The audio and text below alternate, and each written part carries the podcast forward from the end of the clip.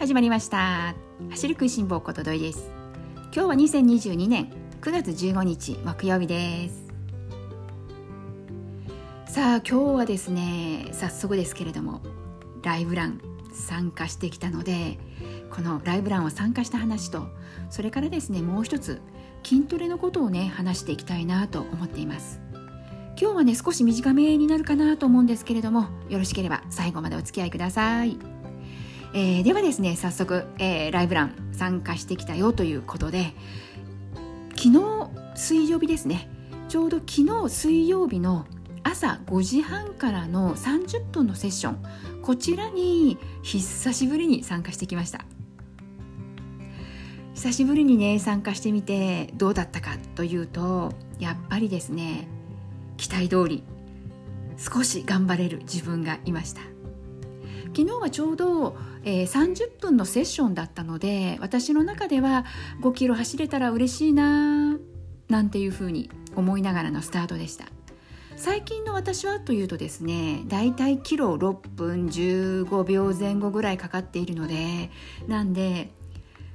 30分で5キロつまりキロ6で行かなきゃいけないじゃないですか。なんでねこのライブランの力を借りて少し頑張れる自分が存在したら5キロ30分走れるかもっていうね、えー、淡い期待を持ちながら、まあ、走り始めたわけですね。でですね、まあ、結果としては走れることもできたしやっぱりライブランってすごいなって思いました。日頃私は一人で走っているのでなかなかこうどうしても自分のペースになっちゃうんですよね。少し偉いなと思えばもうね本当にこうゆっくりなペースになってしまうしこう頑張るっていうあまりこうねモチベーションというか頑張るき,、まあ、きっかけがないというか、まあ、一人で走ってるとどうしてもこの今日の例えば、えー、何キロ走ろうということで走る距離。私の場合は走る距離を決めて時間というよりも最近は今日は何キロコースを走りに行こうということで走る距離で行うことが多いのでどうしても、えー、スピードっていうのは、まあ、その時の気分だったり体調だったり疲れあの疲れ具合だったりさまざ、まなことでこうあまり頑張れないんですよね。こう追い込むことは決してしないしましてやインターバルもしていないですしなのでねそういった普段走りをしている自分にとってはこのイヤホンから聞こえてくるトレーナーさんのメッセージだったりあとね途中経過を発表してくださったりするのでなんでわあすごいな、えー、トップ走っている人はもう何キロまで進んでいるんだなんていうふうにね、えー、聞きながらそうか私も少し頑張るぞなんていうことでね頑張ってみたりして。なんでねやはりこのライブランのいいところはリアルタイムでね、同じ時間走っている市民ランナーの方もちろんねウォーキングの方もいらっしゃるんですけれども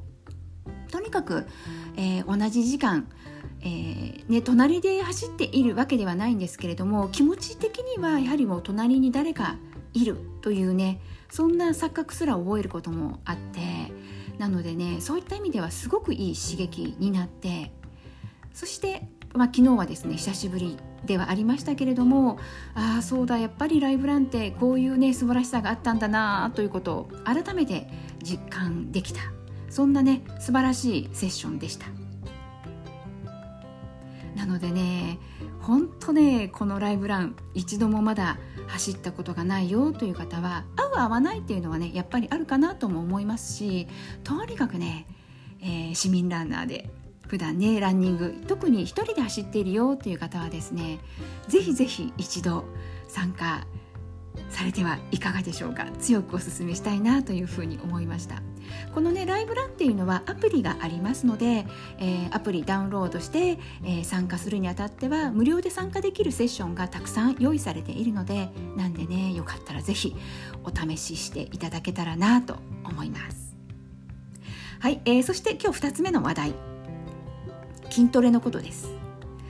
この、まあ、筋トレとね、まあ、ざっくりとしたね言い方になってはしまいますけれども実は私ですね以前はランニングをする前だったりランニングし終わった後だったり、まあ、この季節によって使い分けはしていることがあったんですけれども、まあ、特に、えー、夏場はランニングの前冬場は、えー、ランニングし終わった後に筋トレすることが多かったんですけれども、まあ、私こうやって簡単にね筋トレなんていうことを言ってはいるんですが、まあ、私の筋トレというのはですねそんなにこうムキムキと筋肉をつけたいわけではなくフルマラソンを走りきるために必要な言うならば最低限の、えー、筋肉、まあ、筋力をつけたいなというところで取り入れていました。なので本当にこう数分で済んでしまうような場合によっては1分間筋トレだったり3分間筋トレだったりその時々でねいろいろなのを、えー、挑戦はしていたんですけれども気づいたらですねなんとなく何かねこうやめるきっかけがあったというわけではないんですけれども知らず知らずのうちにフェードアウトしていってしまったようなそんな感じで筋トレをやらなくなってしまったんですね。まあ、このやらなくなるっていうのはなんとなくあ今日は時間がないからまあいいかっていうことで飛ばしてしまったり、まあね、そうやって飛ばすことが続くとやがて忘れていきという、まあ、パターンなんですけれども。で今日ねなぜこの筋トレの話をしようかなと思ったかというと、まあ、実はですねうす気づいていたんですあーやっぱり筋トレしなきゃな最低限の筋力って必要だよなということを春ぐらいからこう走っている最中に気づくわけです。なんだかですねこのうん体感が定まらないというかバタついちゃうというかなんかこ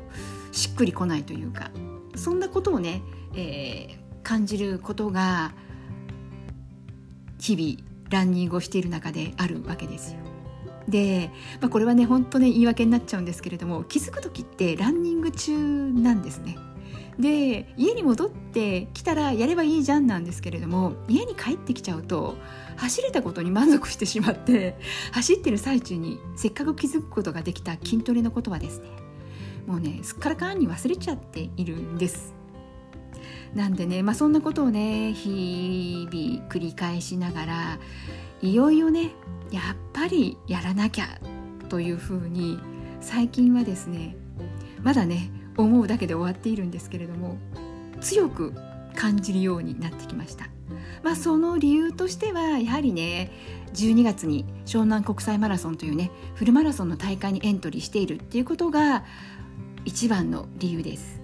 やっぱりこのフルマラソンの大会にエントリーすることによって目標がね明確に、えー、今私の中では湘南国際マラソンフルマラソンを完走する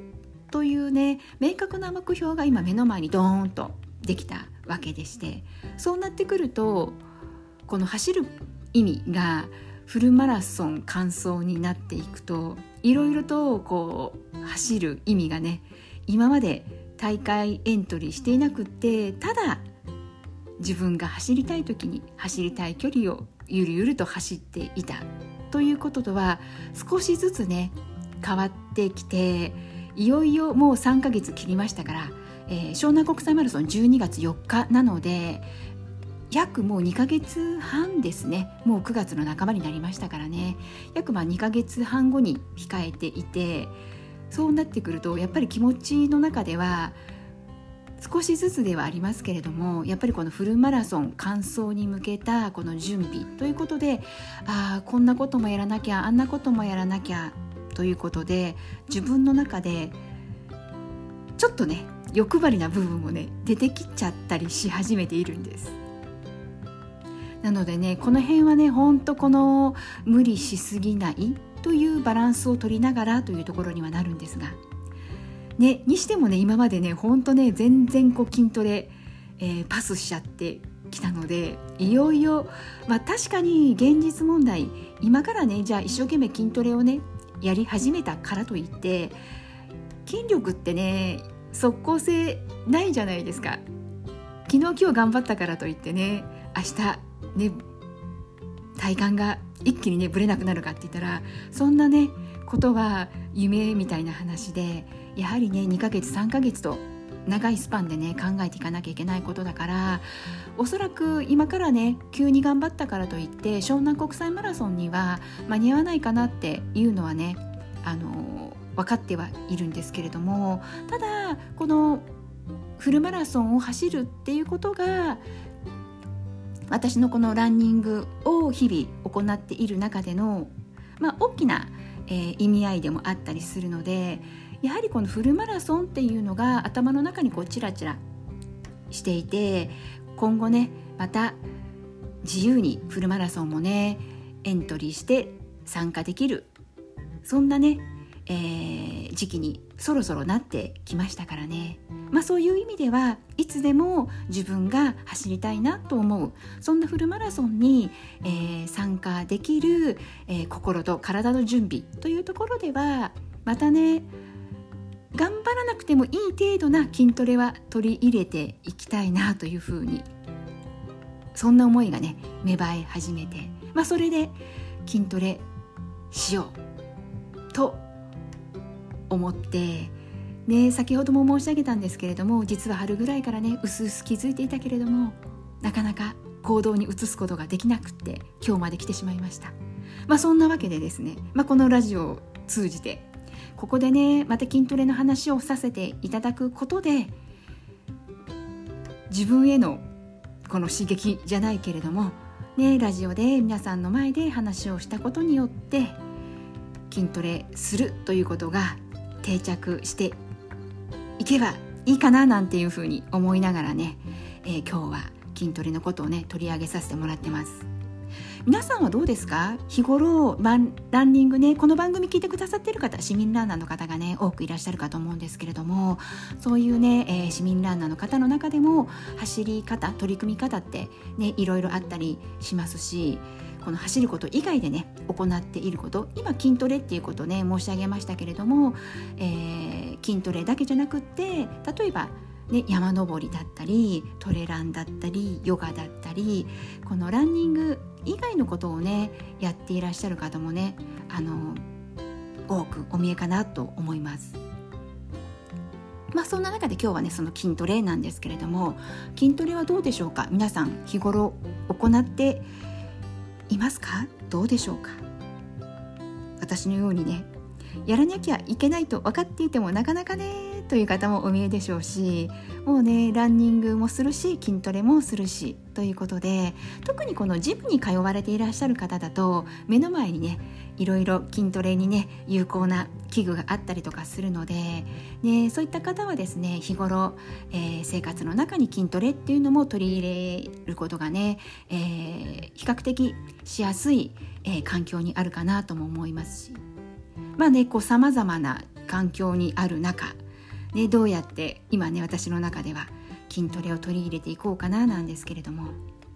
まあ、私の中ではやはりね今の自分にとっては今こう季節的には夏まだね暑い時期じゃないですか。なんで冬と違って走る前筋肉がねこう冷え冷えに冷えているなんていうことはないので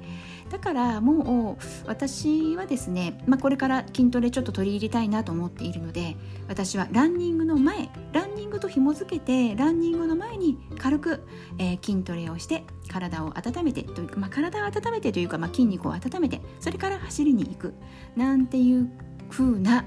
えー、パターンにしていこうかなと思っています。ね思ってるだけでねやれるやれないはねまた別問題なんですけれども。ただね今の私の現状からいくと戻ってきてからやろう。ランニングからね戻ってきてから筋トレをするよりはおそらく走る前に筋トレした方が忘れずにねやれるんじゃないかなと思います。まあそんな理由からねランニングと私は筋トレを紐付けして